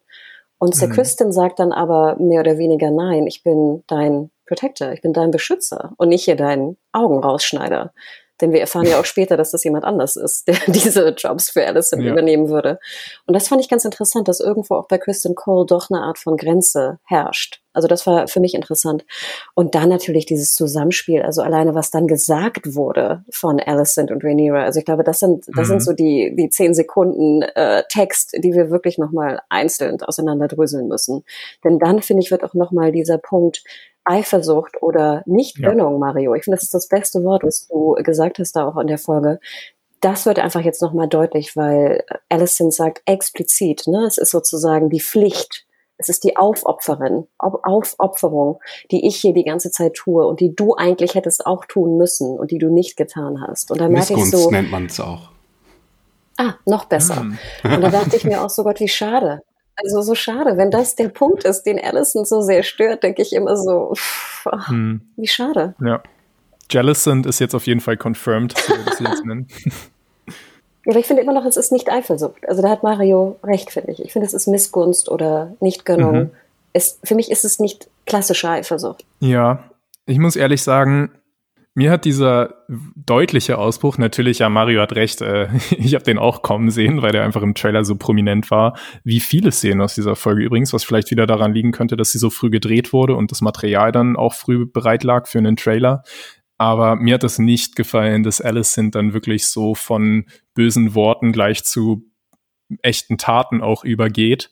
Ähm, das ist für mich einfach ein zu großer Sprung psychologisch, der nicht genug erklärt wurde. Natürlich ist es eine Ausnahmesituation, ihr Kind hat gerade ein Auge verloren und so, aber sie war für mich, für mich noch nie so eine Person, die ähm, so super, wie heißt das, äh, äh, wenn man sich nicht unter Kontrolle hat, so äh, impulsiv ist.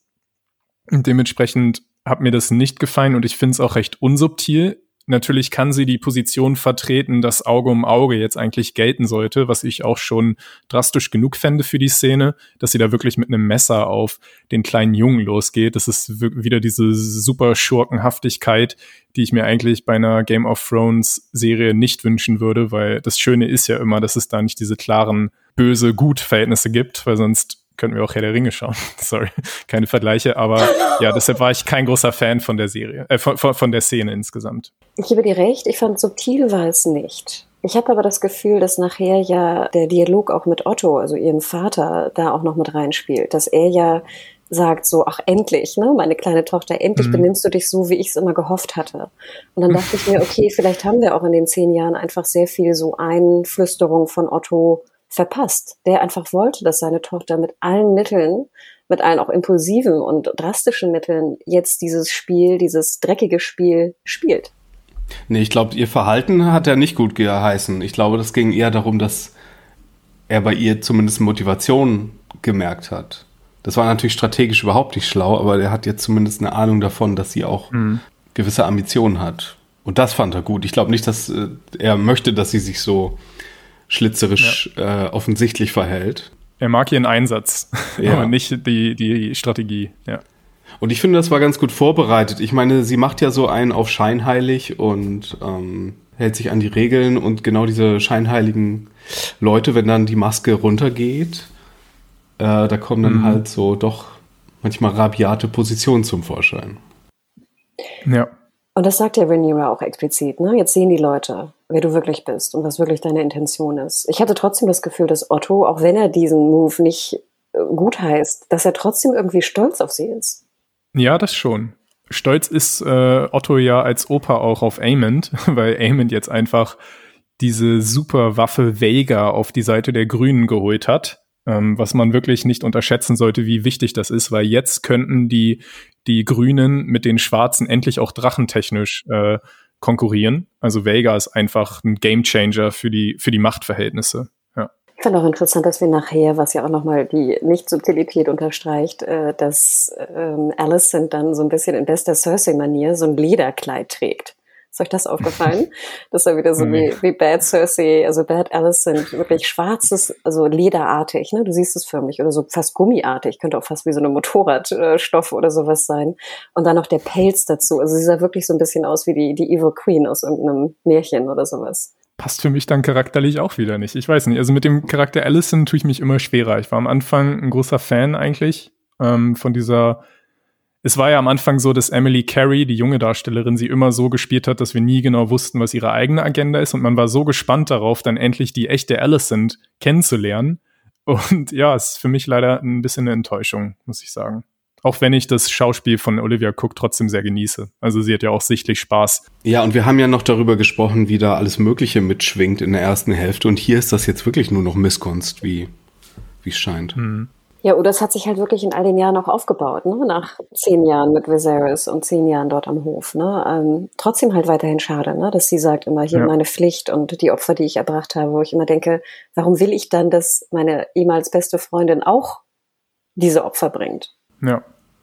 Ja, und das ist dann wieder so eine Sache wahrscheinlich mit den Zeitsprüngen, ne? Wenn wir dann solche psychologisch wichtigen Weichenstellungen verpassen, warum Allison sich jetzt so entwickelt hat, dann kann man uns nicht einfach sagen, ja, in zehn Jahren kann viel passieren. Natürlich ändern sich da Menschen, hätte ich gern schon auch das irgendwie gesehen. Ich weiß nicht. Ich fand aber eigentlich ganz gut, wenn wir nochmal so auf die, die Seiten der beiden Frauen gehen, dass eigentlich ja auch zumindest angedeutet wurde, dass Venera ja auch nicht nur Gutes im Schild hat. Also sie ist ja nicht die Gute de facto. Sie hat ja auch ja.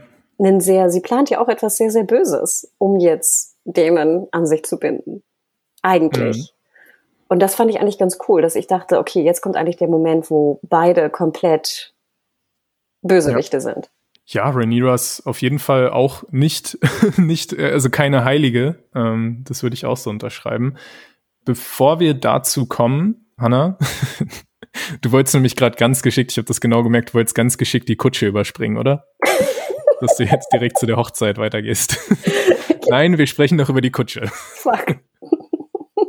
Dort haben wir nämlich dann, also Otto ist äh, einerseits stolz auf Alicent, andererseits fand er das jetzt nicht so schlau, aber er macht sich auch keine großen Sorgen, dass nach diesem Ausraster sie das mit Viserys schon irgendwie wieder zurechtbügeln kann. Und dann sehen wir eben die Szene in der Kutsche, wie sie sich entschuldigt. Er ist trotzdem noch ziemlich sauer, würde ich sagen, mhm. weil er will einfach nicht drüber reden und vielleicht haben wir ihn auch noch nie so so sauer erlebt wie in dieser Szene. Leider hat er nicht mehr die Stärke, um das richtig äh, jetzt unter Kontrolle zu bringen oder so. Aber auch da wieder, ich will nicht einfach überspringen, wie Alicent, wie Zaris erklärt, dass es okay ist, dass sie keine komplette Psychopathin ist. Aber die Serie wird sich wahrscheinlich wieder darum drücken, oder?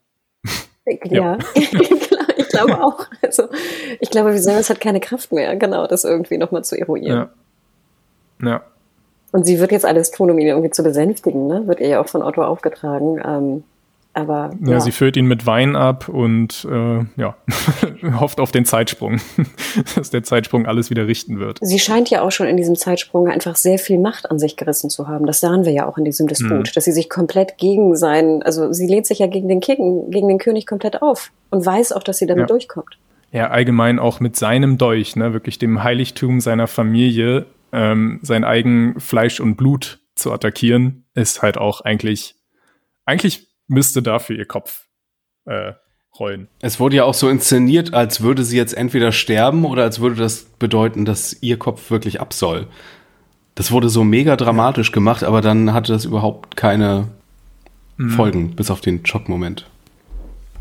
Ja, ja, jeder andere König als Viserys hätte wahrscheinlich so konsequent gehandelt, aber er hat wieder so eine komische Wischiwaschi-Lösung gefunden und wie sieht sich da wieder raus? Äh, er stellt sich einerseits hinter Rhaenyras äh, Argumentation, dass niemand jemals wieder ihre Kinder als Bastarde bezeichnen darf, sonst wird demjenigen die Zunge rausgeschnitten, würde dann sogar auch seinen eigenen Sohn Aegon anscheinend treffen und vielleicht dann auch mal Alicent irgendwann. Aber gleichzeitig äh, erwarten Alicent auch keine großen Konsequenzen, wie scheint. Genau. Gut. Äh, habt ihr sonst noch was zur Kutsche? Ich weiß nicht. Na, wir lassen die jetzt hinter uns. Ähm, ja, dann haben wir eine sehr schöne Szene. Laenor kommt zurück und fragt, ob er irgendwas verpasst hat in seiner Abwesenheit. Ähm, er verspricht Rhaenyra, ein besserer Ehemann zu werden. Und ja, habt ihr ihm das abgekauft? Also ich fand es nämlich sehr aufrichtig und habe mich auch sehr gefreut. Aber es geht ja dann natürlich in eine andere Richtung. Rhaenyra hat eine andere Idee. Boah, wo fangen wir denn da an? Es ist alles ein bisschen wirr. Wie hat euch denn ich würde sagen, wir fangen erst mit dem großen Twist an, wie Laynor tatsächlich jetzt aus dem Weg geräumt hat. Da würde ich vielleicht mal an Hannah gleich übergeben. Wie hat dir das gefallen, wie die Serie das gelöst hat? Also ich war sehr überrascht. Also vielleicht noch so ganz kleine, ganz kleine Punkte dazwischen. Ähm, ich fand ja sehr schön, mhm. wie er sagt, also Laynor kommt zu Rhaenyra und sagt so, I should have been there. Ne? Und dann sagt sie doch auch so, ja, das sollte der Spruch unseres Hauses sein. fand ich echt They should put that schön. on our money. Also in dem Moment, wo gerade hier dein, dein Arm genäht wird, ne, äh, und all das passiert ist, so ein Joke irgendwie abzufeuern, fand ich schon ziemlich cool. Äh, dann fand ich es sehr bewegend, wie er ja auch sich entschuldigt eigentlich dafür, schwul zu sein. Und sie sagt so, nein, weißt du, du bist ein toller Mann und äh, ne, wir haben tolle Kinder zusammen, in Anführungsstrichen. Das fand, ich fand das sehr bewegend, ehrlich gesagt. Mhm. Und deswegen dachte ich auch, ich kann mir jetzt nicht vorstellen, dass sie ihn kaltblütig umbringen lässt in mhm. diesem Komplott mit Damon zusammen. Und dann sehen wir ja Damon mit seiner typischen, wenn Damon was Böses tut, muss er ja diese, diese schwarze Kapuze tragen. ja, sein und, kleiner Crime-Hoodie. Genau, genau, sein Crime-Hoodie. Und äh, dann auf einmal sehen wir aber die Szene, wie sie beginnt, wie Damon ja den Angestellten, den Diener da irgendwie umbringt. Und ich dachte mir schon so, hä, na nö, warum, warum läuft der denn da auf einmal rum? Und dann diesen inszenierten Kampf ne, zwischen Lenor und Carl äh, und dann Schnitt halt den verbrannten Lenor und dann wieder Schnitt halt, wie er zum Ruderboot läuft und äh, mit Karl mhm. wegschippert äh, mit dem Gold. Äh, ich war super überrascht. Ich, ich dachte wirklich, sie bringen ihn um. Ich dachte auch wirklich jetzt ja. nach der Szene mit Allison, dass wir Rhaenyra und Damon jetzt als kaltblütige Mörder weiterhin etablieren und dass sie bereit sind, für ihr eigenes Glück oder ihre eigene Liebe ihn umzubringen. Dann dachte ich mir aber auch so vielleicht wieder so ein bisschen das Don't kill your gays, dass sie wirklich verhindern wollten, mhm. dass sie wieder den schwulen Charakter umbringen. Weil, und auch noch eine weitere Person of Color, nachdem Lena ja auch schon gestorben ist. Und deswegen fragte ich mich, ob das der Grund ist, warum man es so gebaut hat. Denn wir können Buchwissen vorgreifen. Ich dachte immer im Buch, dass es eher suggeriert wird, dass er wirklich stirbt. Ja, ich hatte es jetzt auch gar nicht. Also ich war richtig überrascht. Ich habe fest, ich habe mich schon seit einigen Folgen davor gefürchtet, dass bald auch noch Lenor mhm. sterben wird und das hat mich ich war echt am Ende ziemlich euphorisch, muss ich sagen. Das war ist für mich vielleicht die coolste Buchänderung der gesamten Serie bisher. Ich fand auch richtig schön die Szene, wo dann der Kampf ausbricht zwischen, zwischen Lenor und Karl, wie wunderschön Lenor dort so overacted und so, du wagst es hier in meinem Wohnzimmer, mich zu attackieren. Das fand ich echt toll. Ja, er rasiert sich natürlich auch die Haare ab, damit er nicht an diesen silbernen Haaren irgendwo, wo sie dann hinziehen, äh, erkannt wird.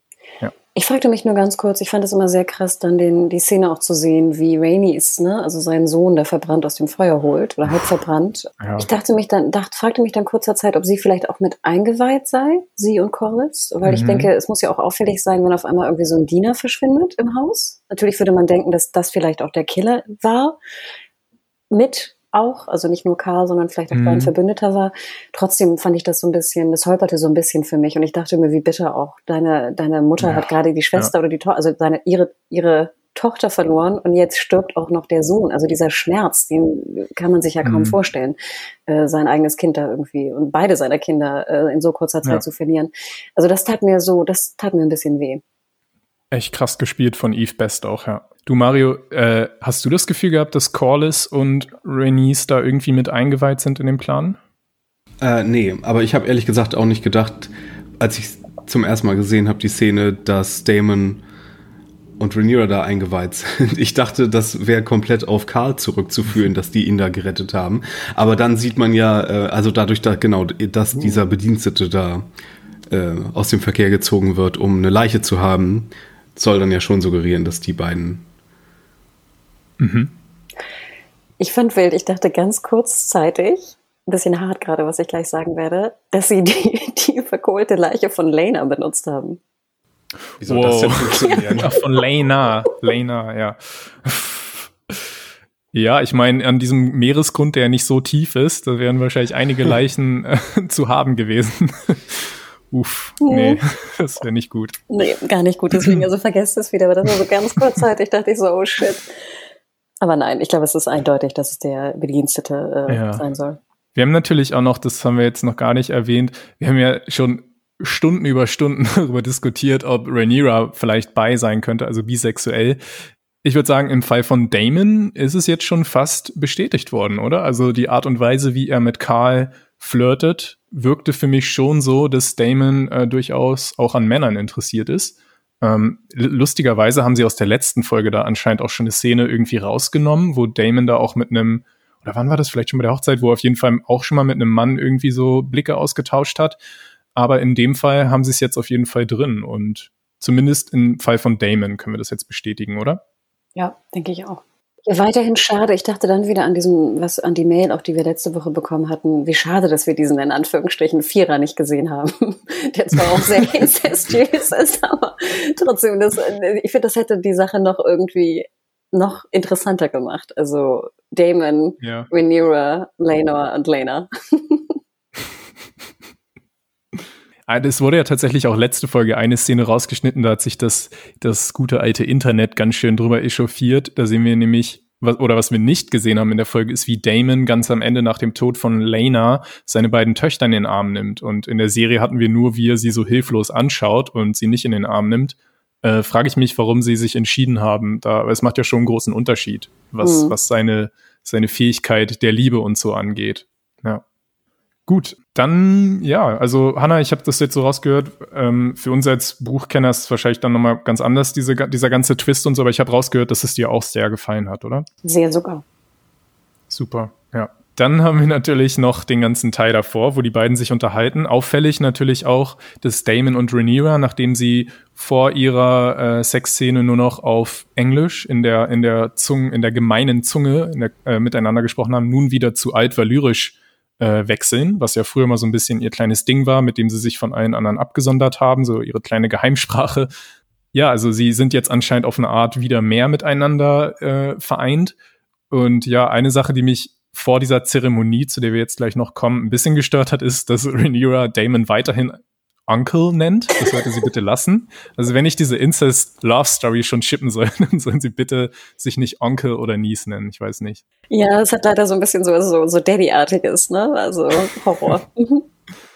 Ja. ja, und ansonsten sagt Damon natürlich Rhaenyra auch, du musst gefürchtet werden. Wenn du den Thron haben willst, musst du endlich genauso böse drauf sein wie deine Gegner. Du musst gefürchtet werden. Und deshalb fand ich auch ganz einen interessanten Aspekt, warum es jetzt für sie kein Problem ist, sofort zu heiraten, was natürlich nicht so gut ankommen dürfte im, im Königreich, dass er darin sogar eine Art Vorteil sieht, weil dann alle eben wissen, dass sie bereit sind, über Leichen zu gehen, um, ihr, um ihre Allianz zu stärken. Äh, Mario, wie glaubwürdig fandest denn du das so insgesamt, dass sie halt so früh heiraten überhaupt nach dem Tod von Lena oder dann auch nach dem vermeintlichen Tod Lenors? Ich habe mich gefragt, wie offiziell und öffentlich das alles war. Oder ist das so eine, so eine Hochzeit, die dann irgendwie so ein, so ein Three-Eyed Raven später mal per, per, per Seherkraft irgendwie sich angucken kann? Oder ist das hier was, was jetzt offiziell auch also das ist jetzt schon sehr, sehr offiziell. Ne? Die, die wollen dem Reich jetzt verkaufen, dass die das mhm. neue Power Couple sind. Weil dafür sah die Hochzeit ja. so klein und privat aus. Die wurde nicht so an die große mhm. Glocke mhm. gehängt. Aber es soll, das ist ja deren strategischer Schritt eigentlich, ne? Genau. Sie wollen, dass die Leute es sehen. Ja, und ich dachte auch, dass es vielleicht auch, wenn es so klein ist, vielleicht ist das ja auch die, die valyrische Tradition. Also wir wissen ja sehr wenig von Old mhm. Valyria. Und wie du schon gerade sagtest, die mhm. beiden geilen sich ja auch so ein bisschen daran auf, immer dieses alte Valirische. Ne? Äh, ich habe schon das Gefühl, das ist auch so ein bisschen Vorspiel und äh, wir müssen jetzt zusammen und wie die Sister Wives, ne? wir müssen uns zusammentun irgendwie. Und dass sie dann so eine sehr paganistische, valirische Hochzeit feiern im ganz kleinen Kreis mit ganz viel Blut und irgendwie Krimskrams, musste ich auch sehr lachen, dass die, die Kinder ne, ja auch so ein bisschen angeekelt guckten. Von den ganzen Blutspuren und so. Das fand echt schon genug durchgemacht. Ja. Und da dachte ich mir auch, also erstmal timingmäßig, hätte man da nicht noch ein paar Wochen warten können. Ne? Aber ja, ich glaube, es soll schon deutlich gemacht werden. Nein, jetzt äh, sind wir das Power Couple, äh, wir machen es deutlich und es ist zwar im kleinen Kreis, aber das hat mit der valirischen Tradition irgendwie zu tun, würde ich das jetzt so mhm vermuten. Und wir wissen ja auch über die Religion von Old Valeria wissen wir wenig. Also wir wissen, dass es äh, nicht monotheistisch ist, also dass es viele Götter und Gottheiten gab. Hier mhm. Vega zum Beispiel ist ja auch der Name von einer Gottheit, wenn ich mich recht erinnere. Aber ja, wild. Und ich ja. fand es aber trotzdem noch einen Punkt dazu. Ich fand, es wirkte wahnsinnig es wirkte wirklich sehr romantisch, fand ich. Also ich fand, die beiden mhm. wirkten unfassbar glücklich. Gerade Rhaenyra habe ich das Gefühl, habe ich noch lange nicht mehr so glücklich gesehen. Ich fand, es wirkte auch sehr leidenschaftlich. Ich fand, die Musik war toll. Es war schon toll inszeniert, fand ich. Du hattest ja auch schon irgendwo die Angst geäußert, dass jetzt im echten Leben die Leute auch valyrisch heiraten wollen und sich da irgendwelche Blut, Blutvergiftungen zuziehen. ja, ich hoffe, ich hoffe, das bleibt Fantasy. Ja, ähm, ich, aber es können tatsächlich, wollte ich noch mal kurz sagen, durchaus ein paar Wochen zumindest dazwischen liegen, ähm, denn ich glaube, die Zeremonie hat in Dragonstone stattgefunden und nicht mehr auf der Driftmark. Zumindest sah die Landschaft eher nach Dragonstone aus. Also ein bisschen Zeit könnte schon vergangen sein, aber selbst dann, selbst wenn es ein halbes Jahr ist, ist glaube ich im Buch ungefähr nach dem Tod von Lenor, äh, selbst das ist ja immer noch ein Affront, vor allem gegenüber den Valerians eigentlich. Total. Ja. Also selbst auch bei uns, glaube ich, wäre das auch ein Affront, hätte ich gesagt. Also ich glaube, da müssen wir nicht mal in eine Fantasy-Welt gehen.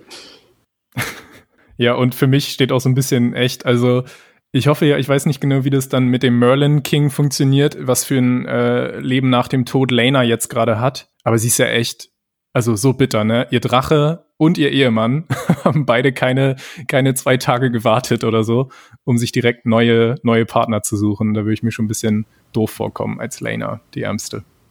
Und Sea-Smoke? Ja, das ist die große Frage, Mario. Du hast es vorhin überlegt, dass, ob der jetzt wieder frei ist. Also meine, ich habe, ich weiß es nicht. Meine Theorie dazu ist auch, dass eigentlich die, die Beziehung zwischen Drachen und Reitern so stark sein sollte, dass der Drache schon spürt, dass Laenor noch am Leben ist. Und es kann natürlich sein, dass Seasmoke Laenor jetzt hinterherfliegt und ihm dann irgendwie sein, seine Cover-Identität als einfacher Mensch verhaut, indem da immer dieser Drache über ihm rumfliegt. Aber kann natürlich auch sein, dass äh, ein neuer Drachenreiter für Seasmoke kommt. Ich weiß nicht, was denkt ihr? Also ich dachte lawmäßig, dass ein Drache keine zwei Reiter haben kann. Also egal, wo Lenor ist, also sei, sei es, dass mhm. er noch weiter weg ist als in Essos, ähm, kann dann Seasmoke nicht neu beritten werden. Dachte ich immer. Aber zum Beispiel, es kann ja auch sein, dass jetzt in ein paar Jahren vielleicht Lenor ja auch stirbt. Also aus mhm. anderen Gründen stirbt. Aber das, äh, also ich dachte, es wäre nicht machbar, dass es zwei Reiter geben kann oder Reiterinnen. Aber wenn der Drache dann wirklich verloren wäre für Renidos Seite, weil mit Laenor wäre er ja auf ihrer Seite, die Seite der Schwarzen, äh, so nennt man sie ja die Grünen und die Schwarzen, dann wäre das ja fast schon wieder ein schlechter Deal, oder? Dass sie zwar Damon heiratet und das zeigt so ein bisschen Stärke und so weiter, Targaryen Power, aber wenn sie dafür dann Seasmoke, also einen ganzen Drachen von ihrer Seite verliert, wäre das, weiß ich nicht, ob das wirklich sich dann noch lohnt. Ja, aber dafür hat sie Damon, ne? Ja, aber ist Damon so mächtig wie, wie ein ganzer Drache? Ich weiß ja, würde ich schon sagen, weil Damon bringt ja Charaxis mit und sonst würde Damon zurück in Pentos sein. Das ist ja die beste Steilvorlage jetzt eigentlich für eine Szene, in der jemand versucht, den Drachen einzureiten und dann doch von ihm verknuspert wird mhm. oder so. Total. ja, ich hoffe, dass wir das Weil sehen. der Originalreiter noch am Leben ist, wie gesagt. Ich glaube, das kriegen wir nächste Folge ja. eventuell dann, ja. Wir hatten natürlich auch noch eine Valerian, also Raina, die, der wurde jetzt ja Vega vor den Augen weggeschnappt. Vielleicht claimt sie dann jetzt einfach äh, Sea Smoke, also oh, den Drachen oh. ihres Onkels. Ja, oder auch nicht. oh. Wir haben ja noch kurz Feedback bekommen von Melly via Facebook und sie schrieb dazu, ach so, und dann schwebte mir noch die Frage nach Seasmoke im Kopf herum, wenn die Drachen eine Verbindung zu ihren Reitern haben und ihnen folgen. Meine Vorstellung beim heimlichen Abgang Seasmoke so, warte, ich komme mit, wie er dem kleinen Ruderboot gar nicht auffällig hinterherfliegt. ja, genau. Wäre auch eine sehr witzige Idee. Das finde ich richtig süß. Total. Genau, ja, ich würde sagen, wir, wir haben schon ganz schön lang gesprochen. Ich weiß nicht, wie ausführlich. Hanna, willst du vielleicht einfach mal mit Feedback weitermachen, bevor wir vielleicht nochmal eine kleine Bewertung abgeben am Ende? Genau, ich versuche es schnell zu machen. Also wir haben super viel Feedback bekommen. Vielen Dank dafür. Äh, Ilkali zum Beispiel via Twitter, lieben Gruß. Äh, ich war lange nicht mehr so angespannt von Anfang bis zum Ende wie bei dieser Folge. Kommen wir, glaube ich, gleich im Fazit auch dazu, ob wir uns, ob es uns ähnlich ging. Einfach Chris sagt zum Beispiel auch, äh, fand das war die beste Folge bisher. Die Stimmung war bis zum Schluss gewaltig. Ich weiß gar nicht, was ich herausgreifen soll. Der Moment, in dem Damon Kristen in den Weg tritt, uh, den haben wir gar nicht besprochen, als Rhaenyra die Königin aufgehalten hat, wie Zaris sie Emma nannte, die Schlacht der Kinder, etc. Hot D. Ähm, also das war so ganz kurz das Feedback via Twitter. Ähm, wir haben jetzt aber auch noch via, äh, via Mail auch Feedback bekommen, und zwar von Killsmiley. Ich überlege gerade, sie schreibt zum Beispiel, ich lese einfach mal vor, eine kurze Antwort, ach ja, auf die Frage hin, ob die beiden Schauspiel, also ob die vier Schauspielerinnen sich vorher getroffen haben oder nicht. Und da hatten wir vorher ja auch eine Mail bekommen, dass die sich angeblich wohl nicht getroffen haben. Das war wohl beim Panel in der San Diego Comic Con erwähnt worden. Killsmiley schreibt aber dazu, kurze Antwort auf die Frage hin, inwiefern sich die älteren und jüngeren Darstellerinnen von Venera und Allison kannten. In einem bis in einem BTS-Video habe ich gesehen, dass beispielsweise Millie Alcock gecastet wurde, weil sie Emma Darcy in Jung sehr ähnlich sah, da Emma Darcy als ältere Rhaenyra zuerst feststand. Es gab da so einen mhm. Side-by-Side, in dem die Resemblance echt unglaublich war. Jedenfalls, um wieder zurück zum Thema zu kommen, haben sowohl die jüngeren Schauspielerinnen Szenen von den älteren Versionen von ihnen gespielt und den älteren Schauspielerinnen zu zeigen, wie sie die Szenen spielen würden und auch vice versa. Also auch Emma und Olivia haben Szenen von den jüngeren Versionen gespielt, damit die Transis Transition insgesamt so smooth wie mhm. möglich ist. Ich hoffe, das beantwortet eure Frage, inwiefern die vier Darstellerinnen abges sich abgesprochen haben. Noch ein letzter Punkt. Äh, Bernhard schrieb uns auch eher so die Kontraseite, die ich auch wahrgenommen habe. Äh, er erwähnt sehr viele Gründe, warum, warum für ihn zum Beispiel vor allem die sechste Folge, also die letzte Folge nicht funktioniert hat. Also sei es auch die Motivation von Cole, das neue Casting, äh, auch die, die Darstellung von Alicent in dieser Emotionalität. Er sagt jetzt, äh, mit Ausnahme der Pilotfolge, Folge eins der ersten Staffel, sei er zunehmend enttäuscht. Leider ist für mich jetzt in meiner Bubble so ein bisschen die Minderheit, aber ich habe immer noch das Gefühl, dass manche so ein bisschen grantig sind von Folge 6 und so ein bisschen den Faden verloren haben, sage ich mal, seit dem Zeitsprung. Und das erstmal mhm. zu dem Feedback. Sehr cool. Ja, vielen Dank äh, an alle, die uns geschrieben haben. Wir freuen uns darüber immer sehr. Ähm, ich würde sagen, genau, wir halten es recht kurz. Mario, du hast ja gesagt, diese Episode Driftmark hatte für dich eine der stärksten Szenen der gesamten Staffel, nämlich den, den Drachenflug. Wie hat dir denn die Folge so als Gesamtes gefallen? Äh, es ist ein bisschen schade um die Day for Night Einstellung, aber wie gesagt, gutes Drachenreiten. Mhm. Ich mochte auch die Szene zu Hofe, wo am Ende dann versucht wird, das Ganze, die Bogen zu glätten sozusagen. Es sind natürlich auch Beats, die sich aus Game of Thrones teilweise wiederholen, aber das hast du ja immer, wenn du einen Autor hast, der, ne, das schreibt, so gewisse Lieblingsszenen hat und gewisse Lieblingskonzepte. Mhm bisschen verwirrt, was manche Charakterisierungen geht. Ich, ich hatte auch, ich wusste gar nicht, wer das Mädchen mit der Spinne ist. Wo kommt denn jetzt auf einmal die Tochter her, die jetzt auf einmal hier so wird mhm. sein soll? Also was die Kinder und die vielen äh, Zweige des äh, Familienbaums hier angeht, das ist wirklich schon hart verwirrend mittlerweile, wenn man nicht äh, sich selbst noch über das äh, Opening hinaus Notizen macht. Mhm. Du magst immer nicht gerne eine Zahl sagen, ne? Musst du auch nicht, wenn du nicht magst. Sonst würde ich an Hanna weitergeben. Keine Augen, Mario? Dreieinhalb, wenn ihr unbedingt eine wollt.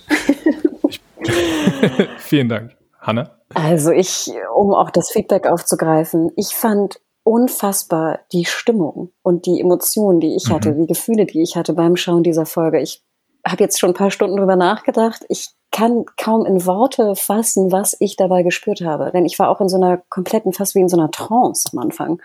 Und dass eine mhm. Serie es vollbringt, mich in diese sehr emotionale Stimmung zu bringen, die ich gar nicht definieren kann, finde ich doch sehr ungewöhnlich.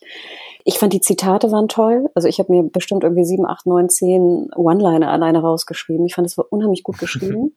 die Day for Night Geschichte war wirklich das, was mich am ehesten gestört hat. Und ich finde es sehr schade, weil sonst hätte ich sie wirklich perfekt gefunden, die Folge, soweit man das sagen kann. Da waren tolle Szenen drin. Ich bin jetzt auch angekommen. So schwierig ich teilweise die letzte Folge fand, mit dem Reinkommen nach dem Zeitsprung, hatte ich das Gefühl, jetzt bin ich drin. Also ich brauche einfach mehr Zeit mit den neuen Charakteren. Emma Darcy bezaubernd. Ich bin sehr, sehr glücklich und ich würde fünf Augen ziehen. Es ist so. Ich fand, es war nicht wow, zum ersten Mal, ne? Nee, ich habe sie vorher schon gezogen, glaube ich, mit dem, oh. mit dem Drachen Eierdieb. Ähm, ich bin, ich, ah, bin, ja, ja. ich bin sehr, ich bin sehr gnädig momentan. Nein, ich fand, das war, das, also diese, dieses Gefühl, was ich nicht kenne von mir selbst, finde ich, ist der absolute Wahnsinn. Also, und dafür, das kriegt eine, eine Serie, die das schafft, in mir auszulösen, fünf äh, Augen. Sehr cool. Ich habe tatsächlich nur vier gegeben. Ja, äh, ich war aber auch sehr gut unterhalten von der Folge. Ich fand sie ein bisschen zu vollgestopft, daran habe ich mich gestört. Ähm, vor allem, weil die erste Hälfte der Folge meiner Meinung nach ein bisschen Zeit verloren hat und dann in der zweiten Hälfte einfach viel zu viel noch rein, reingestopft wurde.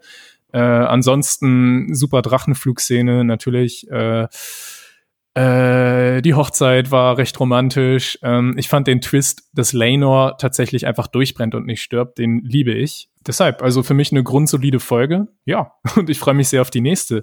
Die nächste Episode heißt dann The Lord of the Tides oder zu Deutsch der Herr der Gezeiten.